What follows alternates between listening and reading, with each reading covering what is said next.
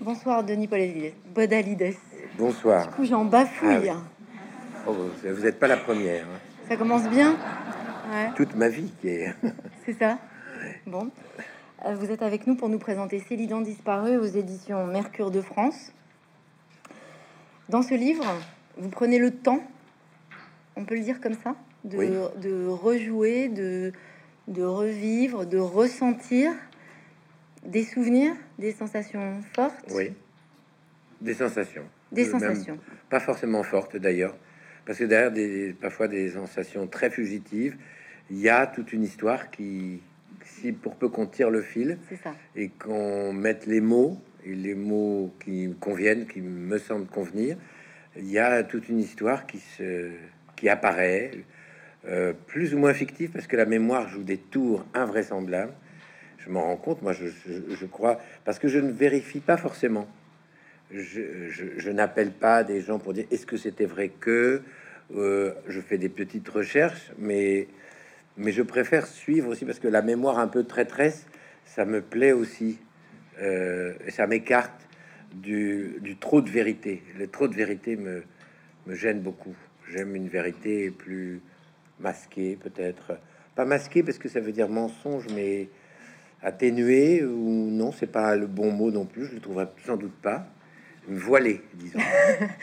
En tout cas, vous aimez ça. Vous aimez l'exercice Ah oui tout d'un coup d'avoir un, un- quoi, un événement, un souvenir et de vous laisser porter par ce souvenir? Bah, par exemple, c'est très simple. Un des tout premiers textes, euh, euh, je me rappelais d'un soleil couchant à l'île d'Oléron. Euh, je le datais euh, 75 à peu près, ou 76, un peu plus, peut-être 70, 10, 78 peut-être même. Et je me disais, mais pourquoi ce soleil couchant là C'était très précis parce que je voyais la manière dont il se reflétait sur la mer, la manière dont mon petit frère était baigné dans une très très jolie lumière, les chevaux qui passaient, euh, la, la marée euh, était descendante. Euh, donc je me disais pourquoi ce soleil couchant là est si persistant, pourquoi? Et petit à petit m'est revenu le fil de toute une soirée, en fait très pénible de ma vie de famille, dans laquelle euh, mes parents, euh, euh, mon frère aîné, euh, euh, avait joué un certain rôle et qui était une scène en fait même violente et qui finissait par être très violente pour ma mère. Et ma mère, comme ça, dans au fil des textes, alors que je cherche une sensation, vous voyez, un soleil couchant de 60, entre 75 et 78. Pourquoi?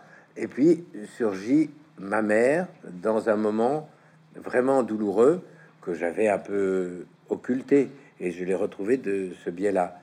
Donc voilà, je- euh, mais c'est l'écriture qui me fait retrouver ça.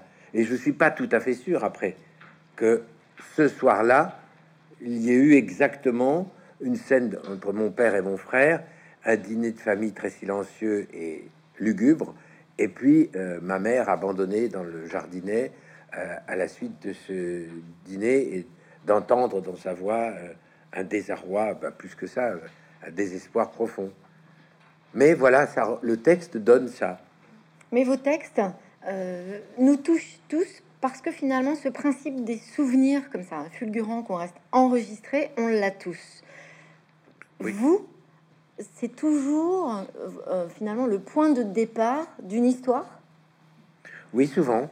Alors, on écrit comme on, comme on écrit, c'est-à-dire j'ai tenté, bien sûr, des fictions purement romanesques, euh, des pièces de théâtre, j'en écrivais beaucoup quand j'étais euh, adolescent, mais finalement, une, euh, un des biais d'écriture, une façon d'écrire qui, qui me reste, c'est celle-là, c'est l'écriture autobiographique, c'est l'écriture du souvenir, du souvenir diffus. Et c'est là où j'aime soudain écrire. J'ai découvert ça finalement il y a pas si longtemps que j'ai écrit un livre qui s'appelait Voix off parce qu'on m'a demandé en fait de faire un autoportrait avec des photos et des textes. Et puis finalement, j'ai réentendu euh, des voix. En fait, c'était simplement en faisant la remarque que j'essayais de décrire la voix euh, de ma grand-mère, puis la voix de ma mère, la voix de mon père, et d'en déduire euh, la voix d'un grand-père que je n'ai pas connu, parce qu'on m'avait décrit. Et je me rendais compte que c'était une difficulté sans nom. Et c'est ça qui m'a intéressé.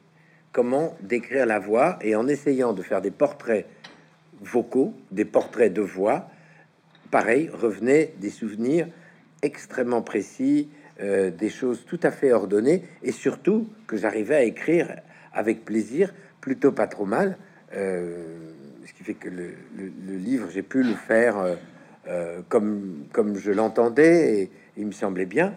mais voilà, j'avais un peu trouvé ma, ma façon d'écrire. Alors on a l'impression, quand on vous lit, que finalement le temps passe trop vite on a l'impression que justement, finalement, ces souvenirs, vous aimez avoir le temps d'y revenir et puis de pouvoir en faire quelque chose, de pouvoir presque vous y installer, de vous y attarder. Oui, oui. Bah, euh, je sais pas, j'ai une propension personnelle à, à partir en arrière, euh, à faire du flashback. Je sais que quand j'étais petit, euh, j'adorais les flashbacks, comme j'adorais dans les films, j'adore toujours les, une histoire qui commence par une voix off euh, d'où d'ailleurs le titre de, ses premiers livres. Et le flashback est une façon pour moi très énergisante, très énergique d'ouvrir sur une histoire. Alors, est-ce que ça veut dire pour vous que les choses passent très vite et que finalement il vous faut du temps Peut-être. Pour pas forcément les comprendre, mais les appréhender. Ça doit aller avec euh, j'ai l'esprit d'escalier. Tout le monde connaît ça. J'entends des rires qui, Et moi, alors là, je suis un spécimen, mais royal. C'était les Vous l'avez inventé. Ah, je, me demande, je crois que c'est Rousseau. Je crois que ça vient de Jean-Jacques Rousseau. Oui, c'est l'esprit d'escalier. Euh, c'est ce que Voltaire en disait. Et ce qui est drôle, parce que Jean-Jacques Rousseau, je l'ai lu euh, énormément, euh, adolescent et à différents âges, un peu comme j'ai lu l'écrivain Michel Léris, en m'identifiant très profondément au personnage et les rêveries du promeneur solitaire, par exemple, c'est un texte que j'ai énormément pratiqué, aussi bien en tant que lecteur que spectateur. Je me rappelle un très beau spectacle où Gérard de Sartre faisait un magnifique Rousseau. Et, c'est un, et je l'ai enregistré pour les éditions euh, Telem, je crois. Et euh, c'est un texte. Et je me souviens qu'il raconte ça. Et alors, je, je, suis. Euh, donc, il y a des scènes que je ne vis pas tout à fait au présent, où j'ai pas la présence d'esprit, par exemple. Dans les polémique, par exemple, dans les échanges verbaux un peu vifs, euh, les phrases vont venir après, en bas de l'escalier. Et là, je reconstitue une scène, parfois d'une violence insensée, enfin d'une ou d'une hauteur, d'une fulgurance d'esprit, mais sauf que au moment présent, je, bredouillais ou je disais une chose convenue. Là, je sais par exemple les plus belles choses, elles vont me venir dans, dans le train ou dans le petit escalier derrière.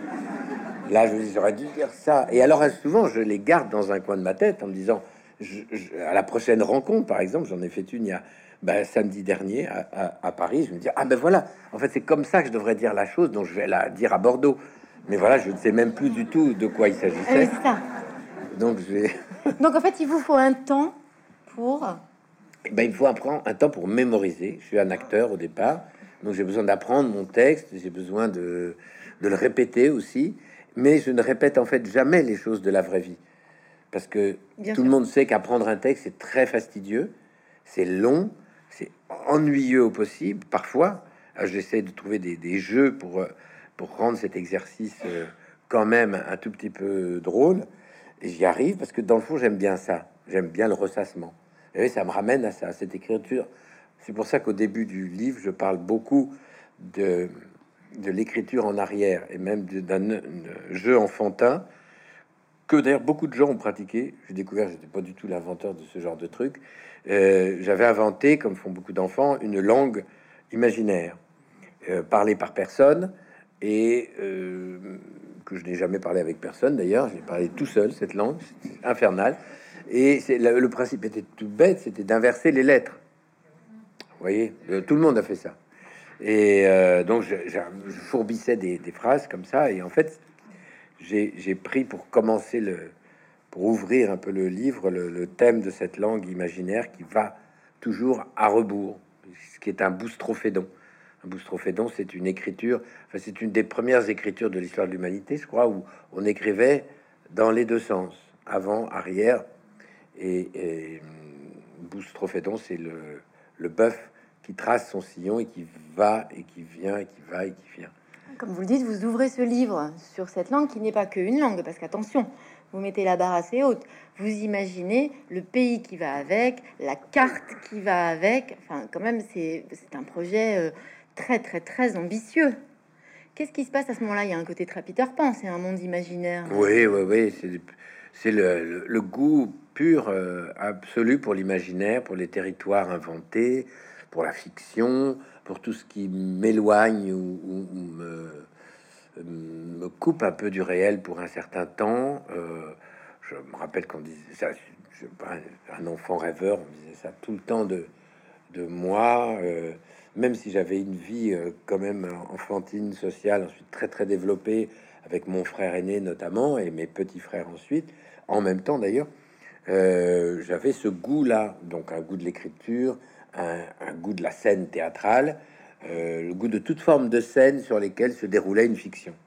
Et je, n'ai pas cessé de, construire des petits plateaux imaginaires, des scènes imaginaires, et d'inventer des, des, scènes. Ça, c'est, pense que on, a cette propension-là. D'ailleurs, ça veut pas dire forcément euh, donc on fuit la réalité ou que la réalité est perçue comme quelque chose de d'horrible. Si la réalité est quelque chose contre quoi on se cogne, et euh, sans doute par euh, peur de, du, premier choc, j'ai tout de suite bifurqué du côté de l'imaginaire pour euh, éviter certains affrontements, soit avec des personnes, soit avec des choses, tout simplement, soit avec une, une réalité qui peut être une réalité scolaire, une réalité amoureuse.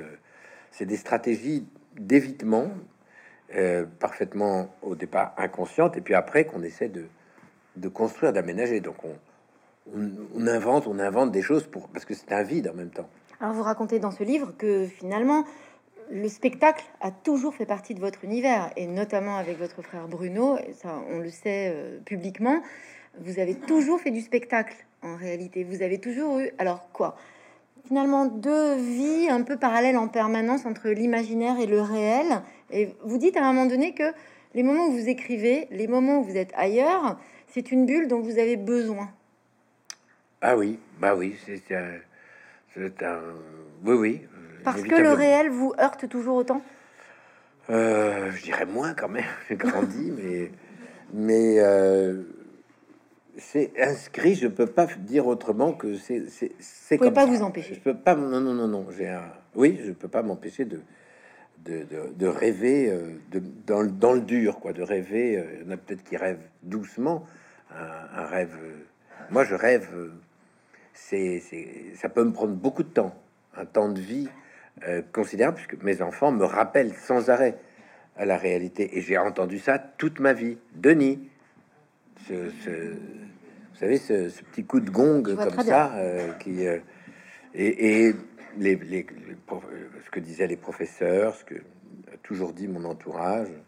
Et je vois comme je peux être même. Euh, c'est que la vie, par exemple, la, vie conversationnelle mondaine est quelque chose qui n'est pas du tout évident pour moi, même s'il y, a des moments où je peux m'y consacrer euh, pleinement, mais en général, je, je décroche.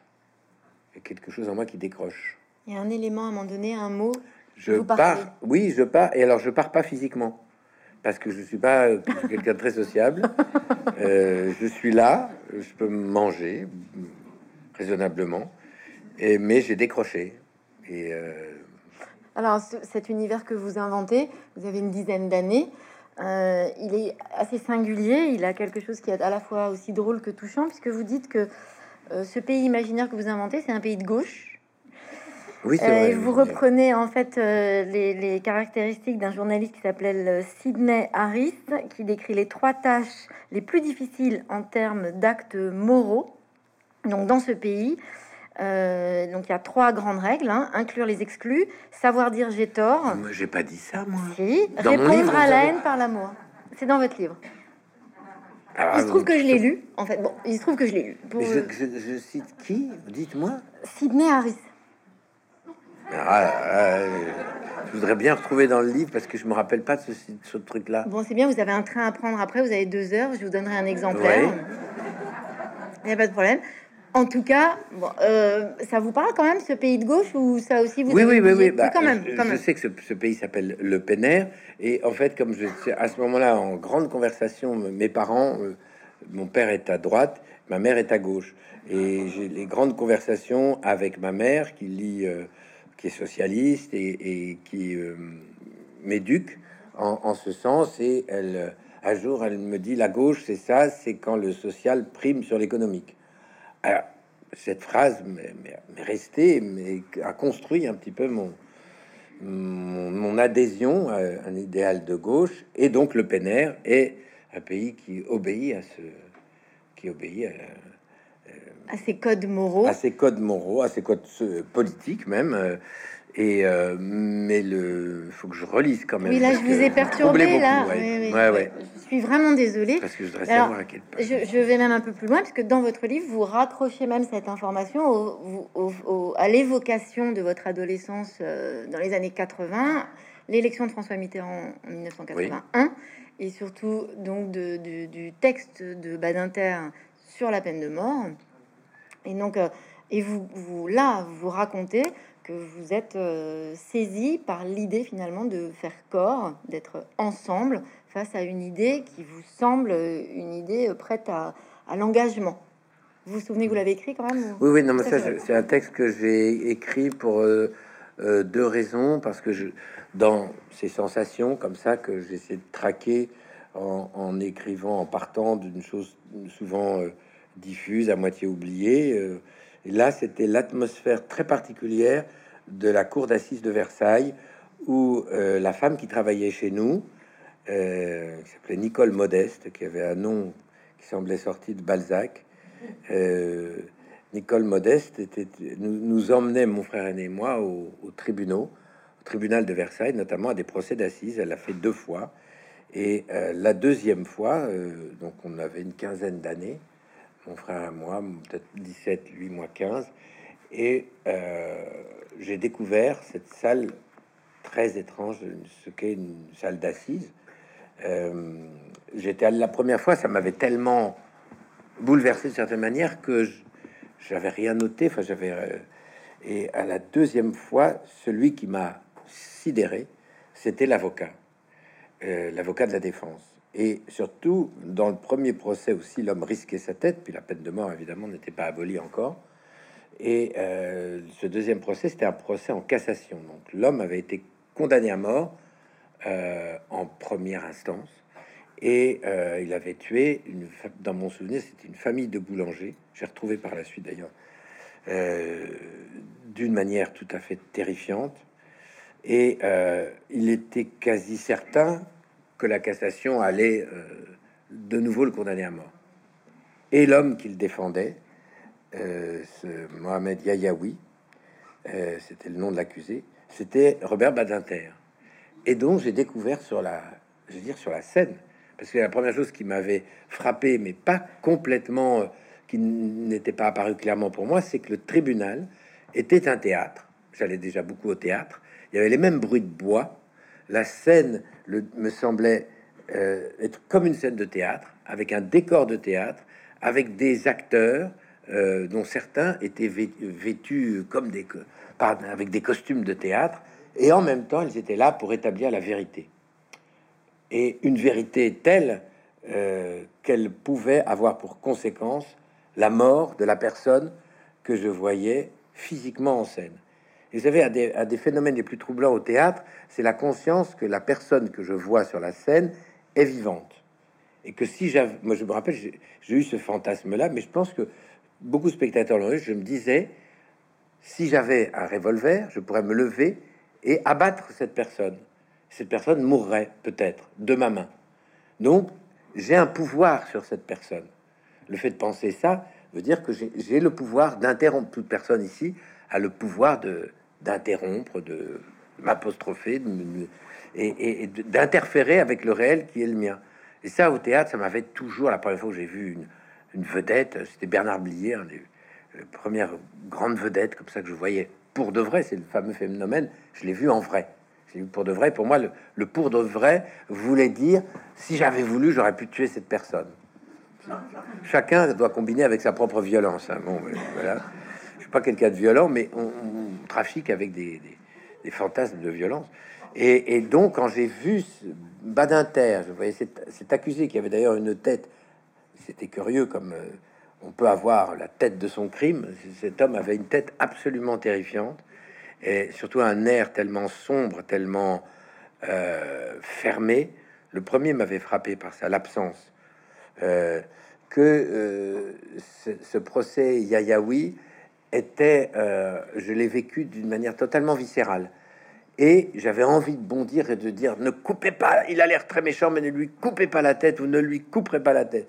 J'étais totalement, j'avais été profondément bouleversé aussi par la lecture de Camus, de Victor Hugo, euh, petit essai, Le dernier jour du condamné, euh, Claude Gueux, euh, et, j'avais lu aussi, non, je, le lirai après, je crois que je l'avais pas encore lu, L'abolition de Badinter, qui est un livre qui m'avait fasciné, mais j'étais très très aguerri sur la question de la peine de mort, très, et avec un copain à moi dont je parle un peu dans, dans le texte, j'étais un militant passionné contre la peine de mort, et alors là, on se lançait dans des débats parce que je me rendais compte que la plupart de mes camarades de classe étaient tout à fait pour et me disaient mais non mais si on tue un enfant ou si euh, et alors je, je développais des, des, des, arguments qui étaient d'ailleurs ceux de ceux de Badinter euh, contre, le, la vengeance. Enfin Dieu merci tout ça a été aboli. Mais donc ce, le souvenir de cette salle c'est le croisement du théâtre et de la cour d'assises en, en tant que lieu théâtral euh, où, on dit la vérité, où il le verdict est de vie ou, de mort.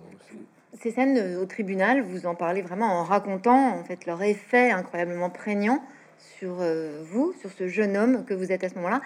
Est-ce que c'est finalement ces passages au tribunal auront eu un écho quand vous avez eu Michel Bouquet pour professeur qui vous invitait à chercher la noirceur euh, dans euh, ce que vous interprétiez? Oui, sans doute, sans doute, parce que c'est d'autres, parce que Michel Bouquet, je le voyais aussi comme un, comme un procureur, comme quelqu'un qui pouvait être absolument, qui était profondément bon d'ailleurs, mais comme le regard qu'il avait et le, compte rendu qu'il faisait des scènes qu'on proposait était le, pour moi parfois le, compte rendu d'un procureur. Il y avait une condamnation euh, à la clé qui était pas loin d'une condamnation à mort ou d'une euh, ou soudain d'une consécration, de quelque chose qui nous transportait de, de joie. Euh, il était aussi, parce que c'est là où le personnage de fiction, un professeur est aussi un, grand professeur qu'on a adoré, aimé, euh, est aussi un personnage de fiction. On en fait un personnage.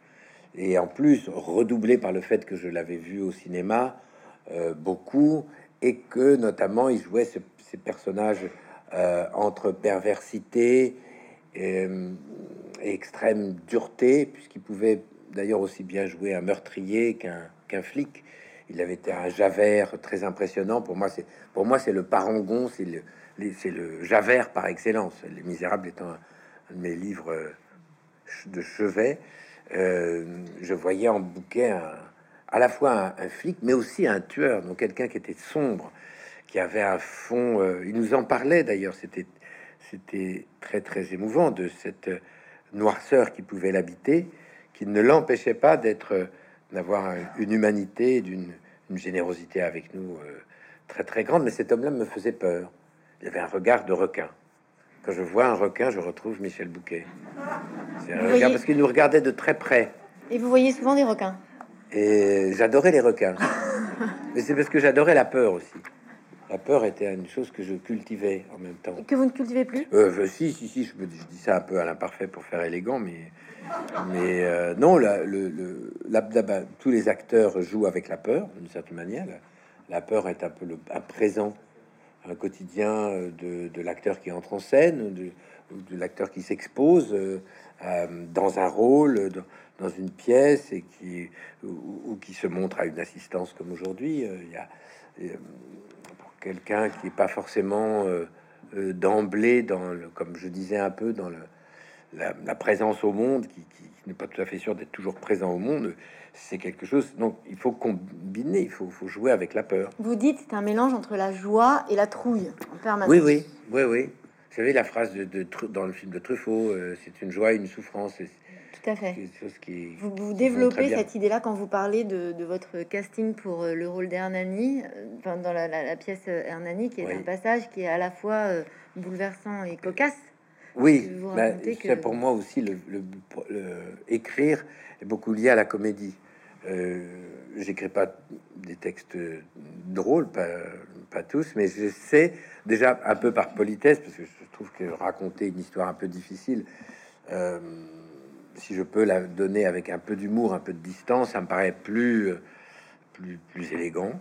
Euh, et, quelquefois aussi, ça, rachète la l'histoire douloureuse en question. Là, c'est une, résumé, c'est, je raconte un, engagement dans un, Hernani. Euh, j'étais engagé par un metteur en scène. Vraiment tout, tout début. Euh, j'avais rien fait d'ailleurs. Je sortais du conservatoire, juste un petit spectacle, et j'étais engagé pour jouer le rôle d'Hernani. Et puis, dès la première lecture, après, j'avais dû auditionner un nombre de fois incalculable. Je comprenais plus pourquoi. Je comprenais plus pourquoi il me rappelait. Euh, je pensais qu'il voulait pas. Puis finalement oui. Puis finalement non. Puis finalement oui. Et donc à la première lecture, après m'avoir présenté à tout le monde, il avait dit. Euh, et puis euh, Denis, qui va jouer Hernani. Enfin, il faut qu'il fasse ses preuves. Et là, j'avais entendu ça comme un verdict en fait. Je me dis, bah, je comprends pas. Je suis pas engagé. Ça veut dire que quoi? Et donc j'ai perdu mes moyens et tout ça. Et, j'ai répété pendant un mois, euh, vraiment avec une, un sentiment d'échec terrible, jusqu'à ce que j'ai été remercié. Et donc euh, viré. Et euh, puis j'ai vu finalement, quand j'ai vu le spectacle, ça m'a une sorte de, de, satisfaction amère à voir que le spectacle était très mauvais. Et que celui qui m'avait remplacé, ben, c'était pas, à mon avis, c'était pas ça mais euh, j'aurais pas été meilleur, ça c'est certain, puisque j'avais été euh, complètement euh, détruit dès le premier jour. Enfin, C'était aussi un des problèmes de jeunes acteurs, c'est la confiance et le. Mais voilà, à propos de cette anecdote, vous dites que finalement, être un acteur, c'est ce mélange en permanence entre la joie, la trouille et la frustration. Oui, avec plus ou moins de, de, degrés des des, autres. des uns et des autres. Il y a des, expériences purement joyeuses quand même, heureusement. Mais à force, en fait, ça reste ces trois ingrédients malgré tout? Bah, il y a des expériences comme dans toute, je sais pas, dans toute euh, trajectoire de vie, euh, on, est en but à ces questions-là. Euh, tout le monde a des moments d'intense frustration ou à surmonter un échec. J'aime dans la vie d'acteur, il y a j'aime pas trop raconter ce qui est extraordinaire en fait. J'aime pas trop, ça m'inspire pas. Oui, d'ailleurs, vous dites que finalement, l'échec vous inspire souvent l'écriture. Beaucoup plus, oui, oui, oui. J'ai beaucoup écrit pour surmonter, mais même très jeune, quand j'écrivais de la poésie, où, j'écrivais des, j'écrivais beaucoup de, correspondances imaginaires entre des, euh, des gens. Euh, j'écrivais des pièces de théâtre, j'écrivais des poésies, et c'était souvent pour lutter contre un sentiment euh, d'échec, une frustration. C'est plutôt ça qui me faisait écrire, alors que euh, la vie heureuse ou un moment de vie très heureux. Alors j'ai essayé quand même d'en écrire, d'ailleurs même dans ce livre, notamment le texte qui suit euh, celui sur Hernani, qui donne son titre au, livre, est un moment purement heureux. Mais les moments, c'est Stendhal qui disait ça, comme c'est difficile d'écrire L'écriture du bonheur, c'est très très très dur. D'ailleurs, personne n'écrit un livre du, du début à la fin et dit je vais très très bien, je vais vraiment très très bien, tout ce qui m'arrivait bien. Mm. Euh, voilà, euh, bah, vous dites oh, bon.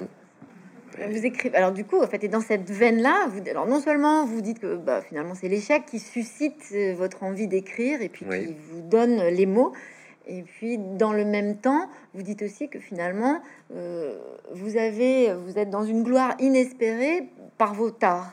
Vous dites que c'est ça qui fait que. Donc, est-ce qu'aujourd'hui, vous arrivez à vous en amuser, à en jouer et à plus les patiner que vous ne racontez dans ce livre que plus jeune, finalement, c'est un hasard. Vous faites rire sans le vouloir.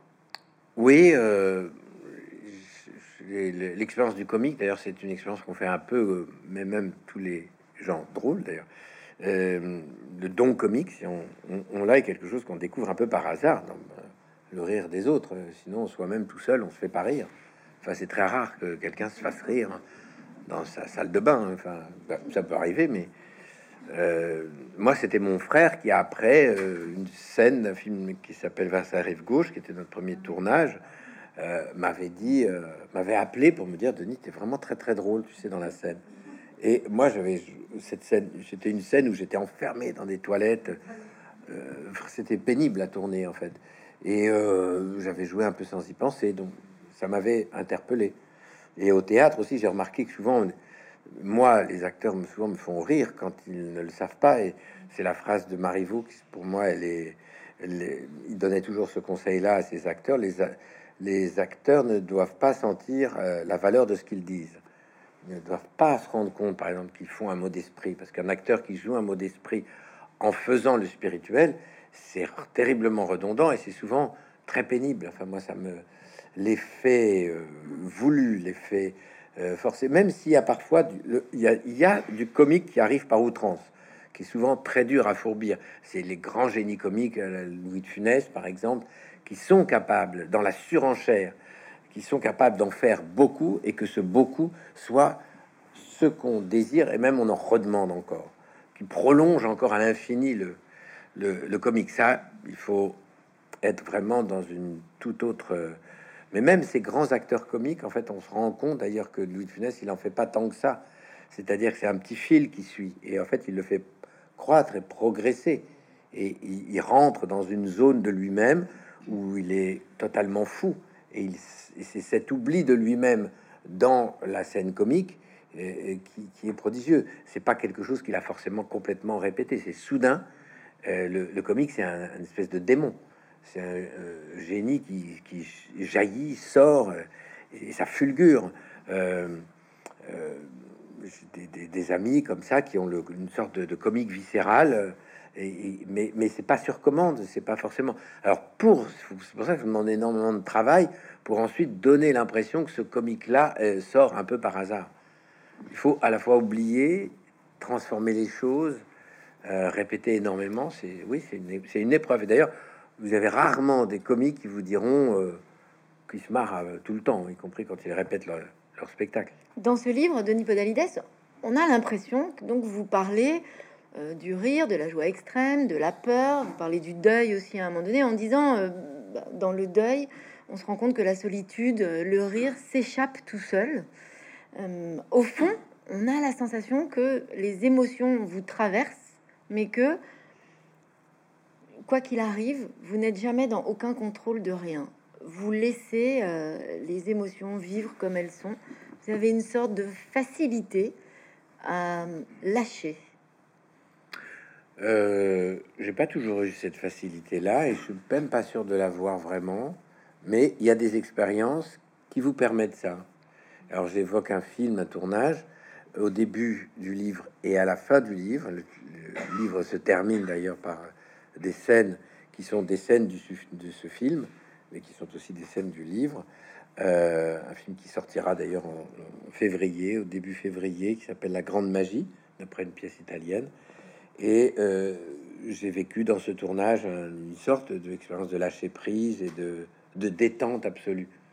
Donc, c'est pas naturellement quelqu'un de trop détendu. Euh, faire l'épreuve du bonheur, des sortes de bonheur total, fugitif, euh, c'est toujours fugitif, mais parce que souvent le bonheur, c'est on se dit ah mais j'ai été très heureux à telle période, mais je ne le savais pas tant que ça à l'époque. Et là, parfois, il y a eu des moments où je, sentais l'instant parfait, mais que c'était aussi lié euh, au tournage du film?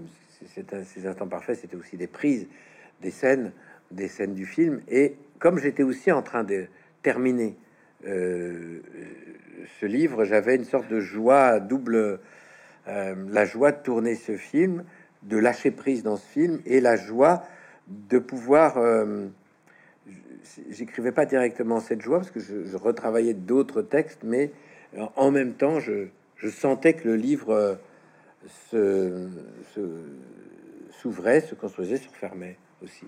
Et ma mère aussi qui ressurgissait, puisque c'était un tournage en Bretagne, dans un endroit où on est allé beaucoup en vacances enfant, où se situe à la fin, je, j'essaie de, à, partir de ces petites sensations, j'essaie vraiment presque par, la, par, déduction de trouver le, le, tout premier souvenir d'enfance. Et, et euh, j'ai à peu près répertorié une dizaine de souvenirs, et je sens que parmi eux, il, y a le, doit y avoir le tout premier. Je suis pas tout à fait sûr. Et en fait, je l'en ai déduit du simple fait que si c'était des sensations euh, diffuses, qui ne donnaient pas forcément lieu à un récit, c'était des choses que j'avais dû vivre. Par exemple, un des vraiment tout premiers, c'est la sensation au sortir du tunnel de Saint-Cloud à Paris en voiture, alors que mes parents nous emmenaient aux eaux de Vincennes, donc on allait faire tout le tour, euh, de découvrir Paris comme ça à la sortie du pont de Saint-Cloud. Vous voyez une, étendue très vaste. Et dans la voiture, il y avait un climat très joyeux parce que c'était avec des amis de mes parents que j'aimais beaucoup, et donc un climat de bonheur intense euh, au débouché d'un tunnel. Et je me dis, mais forcément, c'est moi qui l'ai vécu. Personne ne me l'a raconté ce souvenir parce qu'il, on vous raconte des souvenirs qui sont des anecdotes qui, se construisent en histoire. On vous dit pas, euh, tiens, un jour, euh, tu as pris la voiture, on a passé le tunnel de Saint-Cloud et tu étais tout content. Mhm. C'est pas des souvenirs qu'on vous, c'est pas des photos non plus. Personne n'avait fait de photos dans la voiture. Donc là, j'en ai déduit que ça, c'était un, souvenir, c'était vraiment premier. Et, tout ça m'est venu dans cette euh, Bretagne. Et il n'y a pas tant, il y a quelques semaines, au cours d'une rencontre sur ce livre, le fameux pays Pénère, dont j'avais inventé le nom, pour moi, totalement arbitraire, né de rien, c'est bien ça que je, voulais. Eh bien, en fait, c'était un lieu dit breton, à quelques kilomètres, quelques dizaines peut-être, 10, 20 kilomètres précisément euh, de Begmey, là où je tournais ce film. Donc je me dis, ah ben c'est fou. Euh, en écrivant, je, ne le savais pas du tout. C'est une dame qui m'a écrit euh, en me disant que ce pénère, en fait, le pénère. Oui, mais en fait, on a l'impression aussi que vous rejouez, enfin en tout cas, vous, vous mettez un peu de temps à revivre les choses, mais aussi à comprendre ce que vous avez ressenti. Bah oui, bah oui. Mais je pense que c'est l'écriture qui me permet de, de, comprendre un peu ça ou de le relier. C'est là où c'est à la fois de la mémoire et de la fiction, parce que parfois je fais des déductions que je n'aurais pas faites à l'époque ou que j'aurais pas relié à tel ou tel événement. Et puis soudain, euh, ça se cristallise. Il y a quelque chose qui, qui prend et, qui fait que je crois. Euh, mais en fait, je le tire. Par exemple, là, je raconte une après-midi où, j'auditionne pour un personnage de Corneille qui s'appelle Célidan, d'où le titre du livre. Et euh, je considère cet après-midi d'audition comme un des moments les plus heureux de mon existence. J'ai été très heureux, mais je, ne le savais pas. J'espérais que j'en allais connaître plein, des moments comme celui-là. Sur le moment, j'ai été, parce que j'auditionnais, je jouais des scènes de la pièce avec le metteur en scène Christian Risse, qui jouait lui-même. Donc, c'était pas une audition où lui était assis et il me regardait me, me produire, mais il jouait totalement avec moi, comme mon frère l'avait fait. Et à l'inverse de Michel Bouquet, qui nous regardait avec ses yeux de requin, très adorable par ailleurs, je voudrais pas que vous reteniez que, que Michel Bouquet n'était pas un requin, mais alors pas du tout. Euh, mais moi, euh, impressionnable, je le voyais comme ça. Et là, c'était un Christian restait un homme assez jeune et, me voyait un peu comme mon frère m'avait vu. Et non seulement il ne me jugeait pas, mais il jouait avec moi il jouait totalement à tel point qu'à un moment, je le jetais carrément par terre et je l'insultais dans les vers de Corneille. Mais euh, nous étions comme finalement deux jeunes acteurs livrés complètement au, jeu dans ce parc de Sceaux, c'était au parc de Sceaux, qui se désertait au fur et à mesure où le, soleil déclinait. Et, donc, j'ai eu le sentiment, ce jour-là, que je pouvais être fait pour ce métier que d'abord à un moment il m'a tapé l'épaule en me disant c'est bon, euh, tu es engagé sans plus de, façon que ça et, et, donc ça a été euh, mais sur le moment non j'ai pas c'est probablement en écrivant euh, le texte et en le mettant en forme en, vraiment cherchant les mots pour le dire que la sensation du bonheur a été plus réellement touchée toutes, les sensations. toutes les sensations, parce qu'en fait, en vous lisant, on a l'impression que vous nous racontez et que en, racontant, vous réalisez à la fois euh, cette faculté de, partir, comme ça, de, façon très poétique, de partir du réel pour euh, le transformer, le raconter, et en même temps le ressentir réellement et vous souvenir que vous avez été touché d'une façon ou d'une autre. Mmh. Et d'ailleurs, dans ce livre, vous dites aussi que pour vous, les mots sont un peu comme des pierres précieuses. C'est comme si c'était un révélateur. Vous avez fait Cagne, vous avez fait Hippocagne. Il y a quelque chose qui vous relie aux mots. Alors quoi? Plus que aux objets, au, monde qui vous entoure. En fait, voilà. Quel rapport vous avez avec les mots? Ben, c'est un rapport alors euh, très heureux euh, en, fait ce que j'ai aimé parler babiller d'ailleurs une des, raisons pour laquelle je suis euh, acteur c'est que je peux parler à haute voix je peux dire des mots dire des mots dire, dire des pas seulement des mots c'est des textes c'est-à-dire des mots écrits écrits dans un certain style avec une certaine inflexion je peux les vraiment les modeler et c'est comme d'autres découvrent euh, la peinture ou la glaise et aiment y mettre les mains, moi aussi. D'ailleurs, je mets les mains dans les mots. Je, considère les mots comme une sorte de matière tangible. Que, et mon métier, c'est vraiment de les faire tenir un peu dans l'air. Les phrases d'un très beau texte, quand on joue un, grand texte, par exemple, je parle pas là des, miens, mais il y, a, ce plaisir extrême à, dire des mots comme si on dressait... Euh, une réalité euh, qui, a, qui a presque de, de, de l'existence euh, matérielle. Donc ça, j'ai toujours eu ce plaisir-là. Je sais qu'on me l'a dit très tôt dans l'enfance que j'aimais, j'aimais dire, répéter les phrases, même et surtout les phrases que je comprenais pas. J'aimais d'ailleurs souvent dans les livres que je lisais, j'étais très attiré parce que je comprenais pas. Euh, je sentais que là, il y avait, il y avait un mystère, il y avait un secret, et que euh, c'était comme une mine dans laquelle j'allais chercher de l'or. Et hum, je comprends toujours les gens qui sont fascinés comme ça par des textes ou des poèmes. Pour ça que les, les poèmes hermétiques ne m'étaient pas du tout un problème pour moi, au contraire.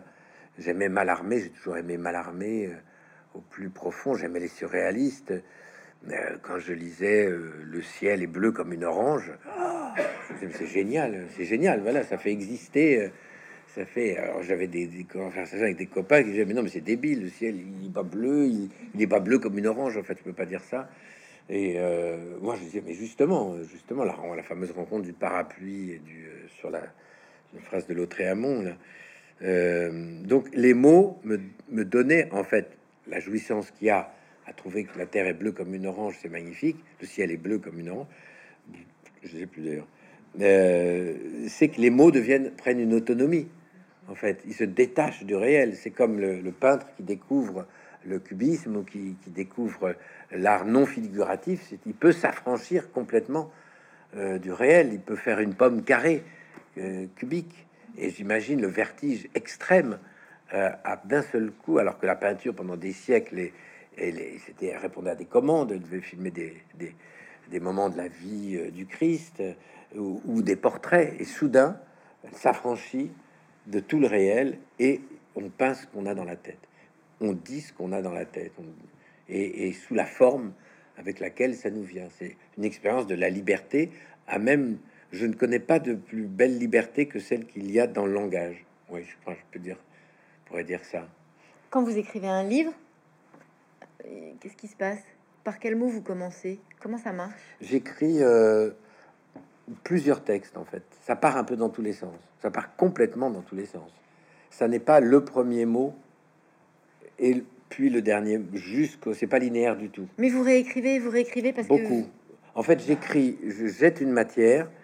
Euh, J'écris, j'écris, j'écris, et puis après je reprends ça et là je pétris. Vous êtes un sculpteur de ça. Oui, plutôt, ce serait plutôt de cet ordre-là. Et, souvent un texte, je l'ouvre en deux, je me mets au milieu et je réécris à partir du milieu. Puis ah, ce qui fait que ça prolifère et le début euh, soit disparaît, soit le début se replace ailleurs. Euh, et puis à un jour où j'ai des plein de dossiers sur mon ordinateur, parce j'écris à l'ordinateur euh, parfois manuscrit, mais quand je suis obligé de noter, euh, quand je suis euh, en salle de répétition, par exemple, quand je fais ça à l'iPad maintenant. Et, et, puis, donc, tous ces textes, je les ai à la fois sur le bureau de l'ordinateur, je les ai aussi, j'en imprime, et puis je commence à faire des, des recoupements, des montages. Et là, ça, c'est un moment très, très agréable que vous, en fait, vous mettez en forme ces mots. Alors, dans ce livre, vous faites référence aussi à Platon, au cratyle, hein, c'est-à-dire euh, les mots euh, qui ont des odeurs, les mots qui ont des textures. Les mots qui ont un rapport direct. Le, mot qui dit, le, le, mot sonore dit, la, dit d'une certaine manière la chose qu'il désigne, qui a une illusion, parce que c'était il y a plein. Claudel adorait ce jeu-là, dire que dans le mot caca, par exemple, il y a toute la matière fécale, parce que le mot caca, euh, phoniquement, euh, il n'est pas loin de la merde. Ce sera pas le dernier mot de la soirée. Hein. Et alors finalement, quand vous avez écrit ce livre, comment vous pouvez vous arrêter d'écrire? Puisque on sent bien, c'est une expérience que vous vivez, que vous travaillez et dans laquelle vous, on a l'impression que vous découvrez, que vous avez des souvenirs, que ce sont des histoires, quand vous avez ressenti des choses, vous les avez même pas vues passer. Que, donc, à quel moment vous pouvez vous arrêter, puisque on a la sensation quand on vous lit c'est une expérience qui ne s'arrête pas? Oui, d'ailleurs, moi je crois que j'ai écrit plus ou moins un peu le même livre d'une certaine manière. Mon premier livre s'appelait Scène de la vie d'acteur. Là, il y a, ça pourrait s'appeler Scène de la vie privée, et puis en même temps quand même Scène de la vie d'acteur, parce qu'il y a des deux euh, scènes de la vie. Donc c'est des scènes. Je pense que c'est des scènes d'une certaine manière. C'est des petits, euh, des petites nouvelles. Là, je voyais un peu plutôt comme des nouvelles autobiographiques. Donc au bout d'un moment, j'ai un certain nombre de textes, je commence à les ordonner, je trouve qu'il y a à peu près un texte premier, un texte dernier. Après, il y a je cherche un ordre. Là, j'ai cherché un ordre chronologique, tout bêtement. Euh, entre, il y a un premier texte donc qui présente quand même euh, le goût du passé, disons, et le dernier texte qui est un peu le, rappel de tout ça. Les deux faisant référence à ce film dont je parlais tout à l'heure. Et puis après, ce sont des scènes dans un ordre chronologique, scène d'enfance, scène d'adolescence, scène de maturité et scène d'aujourd'hui. Donc ça s'ordonne un peu comme ça peut. Je peux pas dire que soudain la composition, elle soit euh, ni ultra savante, euh, ni pleine de, malice, de, de, secrets. Il faut que j'en finisse. Il y a un moment, faut, faut, que j'en finisse. Et, c'est tout. Donc, faut pas. C'est pas. Et en plus, moi, je me dis. Euh, je ne peux pas travailler. J'ai essayé de faire un roman, mais je peux pas travailler sur un temps continu. Comme je travaille dans les marches de mon métier, dans les transports, euh, dans, les, gares, dans les aéroports, euh, rarement chez moi finalement, euh, et ben j'ai une pratique complètement discontinue. Et donc pour, j'arrive pas à faire donc de l'écriture en continu. J'ai essayé, c'est un enfer, je, parce que j'oublie ce que j'ai écrit. Je suis obligé de reprendre alors, quand je reprends, je recommence. Donc ça peut être infini. Et donc c'est pour ça que je préfère une pratique, bon, délibérément fragmentaire, qui fait que c'est un livre qui peut se lire d'ailleurs par fragments. Oui. On, peut. Euh, on peut lire les pages ado d'abord. Euh, si on veut, voilà. on peut ne pas tout lire même. Oui, oui tout à fait. un livre, on peut même ne rien lire du tout. C'est fou. C'est fou, c'est ma dernière question, malheureusement, parce que ça passe très très vite. Mais alors, maintenant que vous l'avez terminé, ce livre, quel est le mot qui vous vient à l'esprit quand vous y pensez? Euh, Alors, j'allais dire le mot et puis en fait je l'ai censuré puis je vais le dire quand même parce que en fait c'est une personne c'est ma mère en fait c'est bah, parce qu'il est beaucoup euh, ma mère elle elle va et vient dans le livre elle disparaît elle réapparaît elle disparaît c'est lié à ça aussi, sa condition. Euh, elle est malade, une dégénérescence cérébrale qui fait qu'elle est plus tout à fait. Euh, je, le dis à un moment dans le livre, je, sais que je disparais de sa mémoire. Et donc, et que quand, je la vois et que je parle avec elle, je sais d'abord que le temps sera assez court parce que ça la fatigue. Et puis, elle est tout à fait, euh, je dirais pas fermée, mais on a l'impression que les émotions ne parviennent pas et que réveiller chez elle une émotion est une chose très très difficile, très délicate parce que on hésite à le faire parce qu'en fait elle est dans une certaine paix. Elle est pas malheureuse, elle est dans un, un monde qui est un monde de beaucoup de chansons. Elle chante énormément et, euh, elle sait qui on est parfaitement. Elle reconnaît ses enfants, ses petits enfants. Elle peut, elle sait qui, par exemple, on a parlé de Macron la dernière fois. Et là, je me suis rendu compte qu'elle était au courant quand même de, certaines actualités et puis pas du tout à d'autres moments. Euh, je la fais parler de son histoire, de son passé. Ça n'intéresse pas trop, voire pas du tout. Euh, et donc voilà.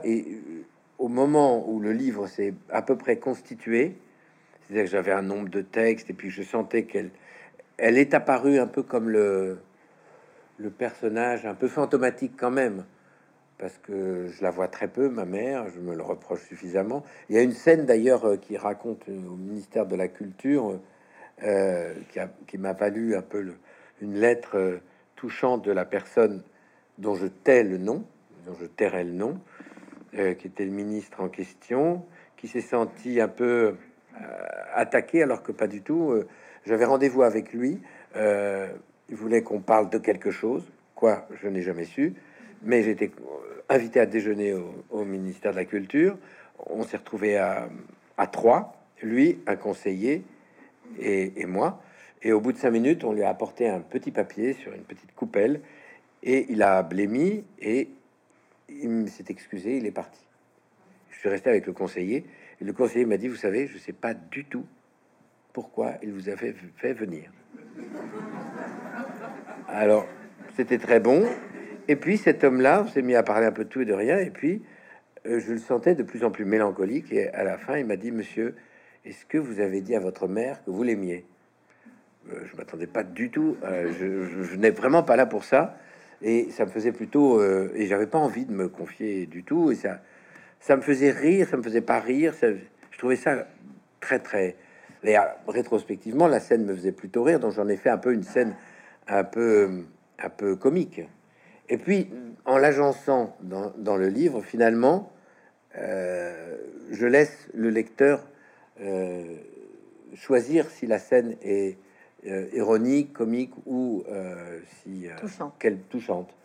Mais je ne le force pas. Je le dis pas comme vous, comme vous le dites effectivement dans votre livre, on a un peu la sensation que vous vous adressez aussi à votre mère. Enfin, vous lui racontez, vous conversez avec elle en filigrane. Il y a de ça.